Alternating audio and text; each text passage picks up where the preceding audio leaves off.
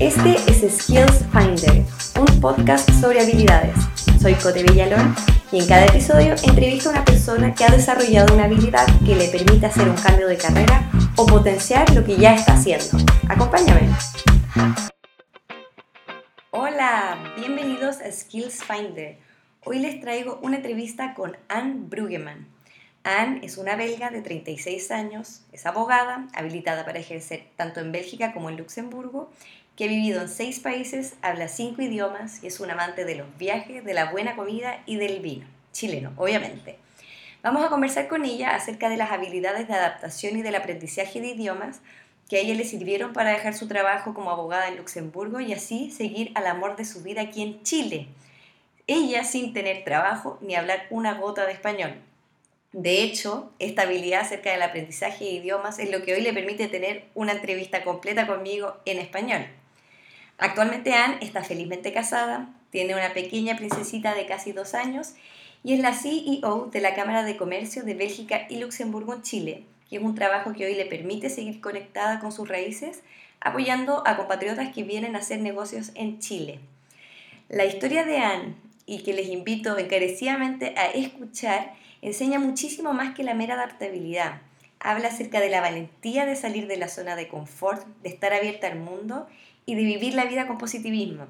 Además, reitera el mensaje que vimos con Salvador en el episodio anterior sobre no dejarse guiar por las voces externas y vencer el miedo que nos impide tomar aquel paso que sabemos que es el correcto, aunque a veces es el más difícil. Sin más preámbulo, los dejo con la historia de Anne. Hola Anne, muy bienvenida, estoy muy contenta de tenerte en el podcast. Yo también, bueno, muy honorada porque es mi primer podcast, así que vamos a ver cómo vamos. Vamos a ver, estoy segura que va a salir muy bien. Bueno, Anne, tú sabes que hoy te invité porque quería tener una conversación contigo con respecto a tu habilidad de adaptarte y de aprender nuevos idiomas y cómo eso en la vida te ha servido para hacer cambios radicales de vida. Entonces, ¿por qué no me cuentas un poco en qué instancias de tu vida empezaste a usar estas habilidades desde lo más antiguo que recuerdes? Sí. Mira, yo pienso que eh, empezó ya muy chica. Eh, mis papás siempre han tenido un enfoque muy importante en los idiomas. Mi papá habló siete, siete idiomas, eh, falleció, pero habló siete, siete idiomas y siempre me dijo, Ann, tú tienes que meterte al agua y aprender otros idiomas. Así que en la casa yo siempre hablé neerlandés en Bélgica, la parte flamenca en Amberes, pero me mandaron a la escuela en francés. Entonces, desde el inicio, desde los 5 eh, o 6 años, me pusieron en otro idioma en el colegio, en el fondo. Entonces, hablé muy rápidamente los, dos idiomas. Y después, a los 6 años, y en la casa siempre me pusieron eh, videos o cassettes, se, se llamaba en este momento, de inglés. Y a los 6 años mis papás me dijeron, ya, te vamos a mandar un mes de vacaciones a Inglaterra en una familia vivir, bueno, fue con una organización y todo, obviamente salieron en qué familia me mandaron.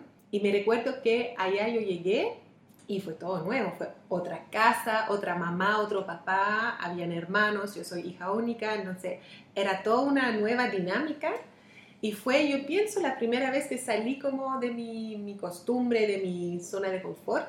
Y me recuerda que las tres primeras semanas no hablé mucho, eh, dicen siempre la primera semana escuchas, la, la, segunda empieza a absorber y a entender mucho más, la tercera te, te sueltes y la cuarta empieces a hablar. Y en mi caso fue así. Entonces empecé a hablar y después tuvo que regresar después del mes.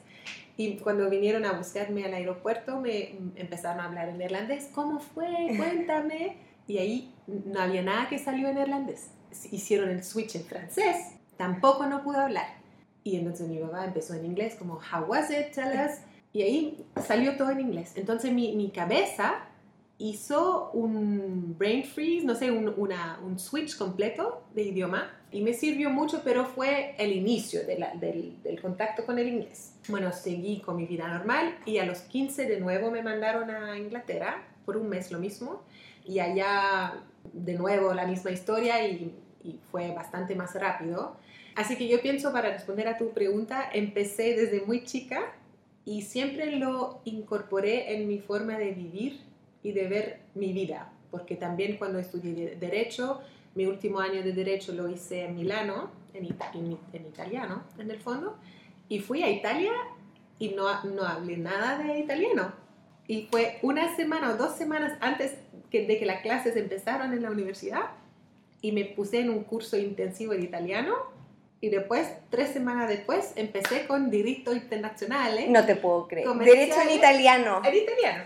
Pero lo, lo, pasé muy bien, lo pasé muy bien y de hecho fue la única, la única estudiante de mi universidad a elegir el programa en italiano. Las otras, o los otros estudiantes lo eligieron en inglés, que yo pensé no voy a Italia para aprender eh, italiano en, en inglés. Entonces yo estaba de verdad con solamente compañeros italianos. Increíble, o sea, me sorprende esto que al final ambas habilidades han ido de la mano, esto es salir de tu zona, readaptarte a un nuevo ambiente y además el aspecto idiomático. Sí, sí, no fue todo junto, pero yo pienso que al final hay, hay tantas cosas increíbles en el mundo, no solamente en tu calle donde tú viviste, creciste con tu familia. Yo pienso que el mundo es tan amplio con cosas ricas en en cada país hay debilidad y fortaleza en cada país, pero hay siempre cosas bonitas a sacar de cada lugar. Y eso fue, yo pienso, mi experiencia y por eso hoy día tengo una hija de un año y, es, le quiero dar lo mismo claro. a ella, dar esta visión abierta del mundo y irse a vivir afuera y, y regresar a, la casa con experiencia y con colores del mundo en el fondo. Bueno, tú eres belga y hoy vives en Chile. Sí. ¿Por qué no nos aprovechas de contar también cómo llegaste aquí? Bueno, esta pregunta me lo han hecho muchas veces y la respuesta es muy fácil, es el amor el amor chileno de, por un chileno. Me enamoré de un chileno como varias compañeras belgas que tengo se enamoraron de un chileno, entonces ahí parece un match bueno entre las belgas y los chilenos. Lo conocí en Luxemburgo y ahí él me convenció después de, bueno, él quería regresar a Chile, entonces él me convenció de, de, venir a Chile. Y entonces sí, llegué, llegué hace cuatro años y medio a, a Chile. No conocí nada de Chile, solamente vino a, de vacaciones para, para conocer un poquito, pero no es lo mismo vacaciones que cambiar tu vida y venir a vivir. Entonces, eh, yo pienso que el cambio de vida, porque claramente entre mi vida en Luxemburgo, tenía todo armado, un trabajo muy estable, un departamento muy rico, todo cerca de mi familia, de mis amigos. Entonces, todo era muy, muy estable. Tenía 28 años, todavía joven en este momento. Pero, pero me costó mucho tomar la decisión de venir a Chile, eso sí. Eso fue, yo pienso, la, la decisión más difícil que me tocó en mi vida porque fue muy radical como decisión. Eh, porque implicaba un cambio en mi vida profesional, en mi vida personal, porque me alejaba mucho de, de toda mi familia y mis amigos, y también de un ámbito distinto, de un país diferente al, al país en el cual vivía tanto tiempo. Pero lo que me, me, empujó a tomar la decisión, yo pienso que fue el, el tema de, de estar, eh, mi marido regresó antes que yo a Chile, entonces estábamos con distancia por ocho meses, al final fue, fue bastante largo y este periodo lo, lo, lo pasé muy muy mal. Eh, tenía todo en el fondo, pero no lo tenía él y entonces me sentí que no tenía nada. Después de ocho meses yo pensé, es que no puedo más seguir así, literalmente, entonces voy. Y renuncié y todos pensaron que estaba completamente loca de renunciar a todo así, pero yo pienso que fue un camino interior y que, que, lo sentí. Yo pienso que cada uno en las decisiones que tiene que tomar, a veces escucha de sus amigos, ay, pero tiene que tomar la decisión, tiene que hacerlo, irte o no irte, pero en el fondo no, son cosas que tú tienes que, que tienen que venir de la guata y cuando tú lo, uno lo sabe, lo sabe. Uno lo sabe, sí. Y si no lo tomas, es que todavía no estás lista quizás para tomar la decisión. Entonces, yo después de ocho meses estaba lista y llegué a Chile con dos maletas. No me gustó Chile, no, no, no hablé nada de español, no tenía nada de trabajo tampoco. De verdad llegué con nada, pero tenía el amor y estaba cerca de, del amor de mi vida, digamos. Y eso me llenaba. Y en este momento yo me sentía, me sentí eh, completa. Y que otras personas podrían decir, pero perdiste todo en el fondo, te jugaste por todo y, no, y hoy día no tienes trabajo, no tienes nada. No, en mi opinión, gané y me sentí mejor, estaba más feliz. Así que eso fue el camino para llegar a Chile. Ese fue el camino. Me sorprende esta parte de, de las voces externas que te dicen no hagas eso, piénsalo. Pero la voz interior es sabia, uno sabe lo que de verdad quiere y cuando vives en armonía con lo que uno piensa, como, como eso, como tu cuerpo, tu, tu estómago te dice que tienes que vivir, después te das cuenta que era la decisión correcta. Sí, porque claramente había una diferencia entre lo racional y mi corazón. Porque lo racional, de hecho yo tuve una oferta antes de llegar a Chile de un estudio muy grande para empezar a trabajar allá. Entonces, del racional era claramente, pero ¿cómo puedes rechazar una oferta así? Es como, es un, el sueño de cada abogado de, de tener una oferta así. Y mi guata, mi corazón, me dijo, no, no, te vas a meter allá y no va a estar feliz. Y va a estar lejos de él, porque en este momento él tenía que estar en Chile. Entonces era elegir la felicidad o, o no. En, en, este momento así lo veía yo.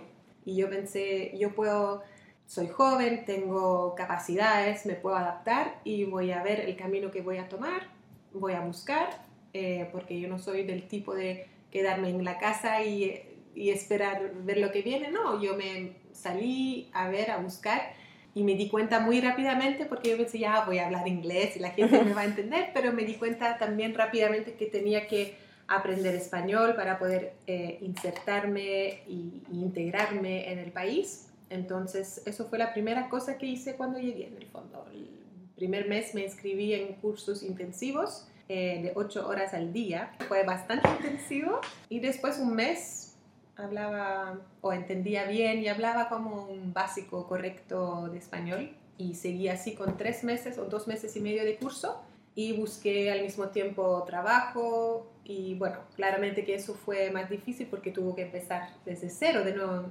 tanto en el mundo legal, es que no, no es que puedes transportar tu, tu grado de abogado. Claro, tu nivel de seniority. Es como que no conoce la ley chilena, así que ya lo siento, pero tiene que empezar desde nuevo. Así que eso claramente no, no fue algo fácil, pero tenía el equilibrio atrás con mi vida personal, que, me, que fue en el fondo el pilar uh -huh. para crear una nueva casa arriba. Lo voy a decir así de forma muy pero fue así yo lo vi que, que, empecé de nuevo, pero más fuerte y ahora son cuatro años y medio después me siento completamente distinta como mujer de lo que estaba cuando trabajé antes en Luxemburgo. Y ahora cuéntame también más de estos desafíos desde la perspectiva de, de la cultura tal vez, o qué cosas te chocaron o qué a lo que más te costó adaptarte después de llegar, además del idioma.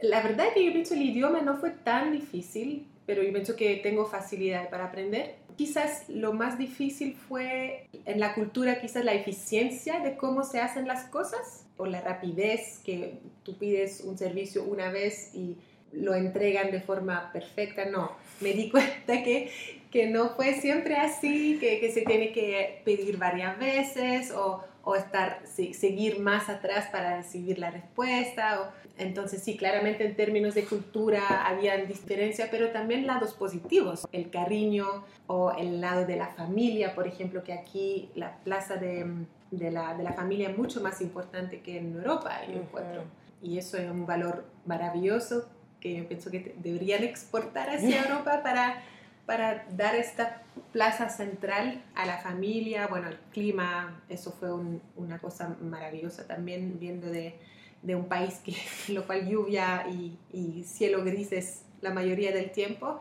Así que, bueno, otros desafíos y cultura, idioma y quizás el desafío sí de estar lejos. Mm, Sentirte sí. lejos físicamente, estar cerca, pero físicamente me siento lejos a veces cuando pasan cosas. El primer año cuando llegué a Chile, y eso fue claramente un desafío duro y, y no planificado, fallecieron los tres hombres más importantes de mi vida, es decir, mi papá, mi abuelo y mi padrino, en un año. Entonces eso fue, ahí yo me sentí de verdad muy lejos de, ni siquiera de mi zona de confort, de, de, mis raíces. Y ahí yo viajé, pero claramente fue algo súper difícil porque tú empiezas a trabajar y dice, ya, falleció mi papá, entonces ya, claramente te puedes ir, pero cuatro meses después fallece tu abuelo, entonces obviamente decir tres veces en un año tengo que tomar un vuelo porque fallece todo el mundo de mi familia, son cosas que son súper difíciles porque, y de hecho no pudo viajar por el último, y son, eso son cosas súper difíciles, de Mm. sentirte lejos y de no poder estar físicamente allá en momentos así, y tiene que superarlo. Tiene que mm, digerirlo, vivirlo y, y vivirlo de otra forma y admitir que estás, admitir esta decisión que tomaste de ir, de vivir lejos y que eso es la consecuencia. Eso yo pienso que el primer año cuando llegué fue el desafío más grande. Wow, sí, Sentirte aparte lejos. tuvo que ser el primer año, porque me imagino que igual te podrías haber sentido No, de la misma manera el año 2, 3 o 4. No, no, eso fue terrible de pensar, pero ¿cómo? Por favor, me hicieron eso todo en un año, es como que uno después el otro. Y, y todavía hoy día también, cuando pasan cosas o que pasan cosas con mis amigas, por ejemplo, tengo una amiga que perdió un, un- un bebé, fue deseado y todo, y quería estar con ella. Claro. Y allá tú sientes que estás lejos. Pudo como encontrar una paz. Afortunadamente con los medios de comunicaciones podemos estar súper cerca y ahora con los webinars lo sabemos todos, que desde cada parte en el mundo. Entonces con eso yo puedo también sentirme cerca de la gente que amo y por un funeral me pusieron un, un teléfono, de hecho, porque en este momento no era tan con webinars y todo, pero me pusieron el teléfono para estar presente. Y bueno,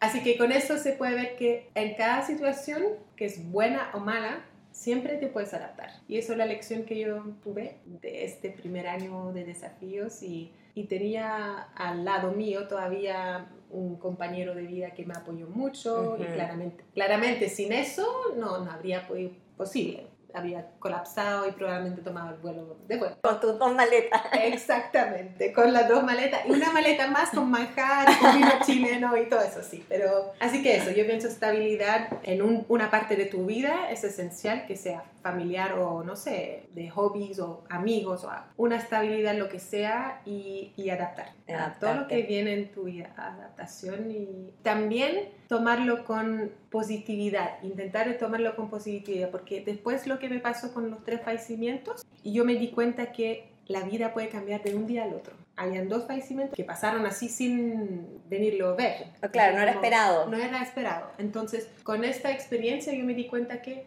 mañana yo puedo estar muerta, como Ujú. puede pasar algo. Entonces, voy a hacer todo lo mejor de mi vida hoy. Make the best out of it. De todo, todo, todo. Porque igual soy joven y nunca había pensado en la muerte, ni siquiera yo pensé en eso. Ujú. Puede pens- pasar, igual joven, no tan mayor, mi abuelo fue mayor, obviamente, pero los otros no. En este caso, tenemos todo que pensar así, yo pienso al final, intentar de hacer lo mejor de cada día, porque nunca se sabe. Nunca se sabe eso. Y buscar aquellas decisiones que nos hagan felices porque puede ser nuestro último día. Exactamente, eso es clave. Qué lindas palabras, Ann. Y como para ir ya cerrando, pensando en aquellos que hoy nos escuchan y que quisieran incorporar esto de, de- de adaptarse, ¿qué, qué- qué herramientas o qué tips les podrías dar para empezar a, a practicar?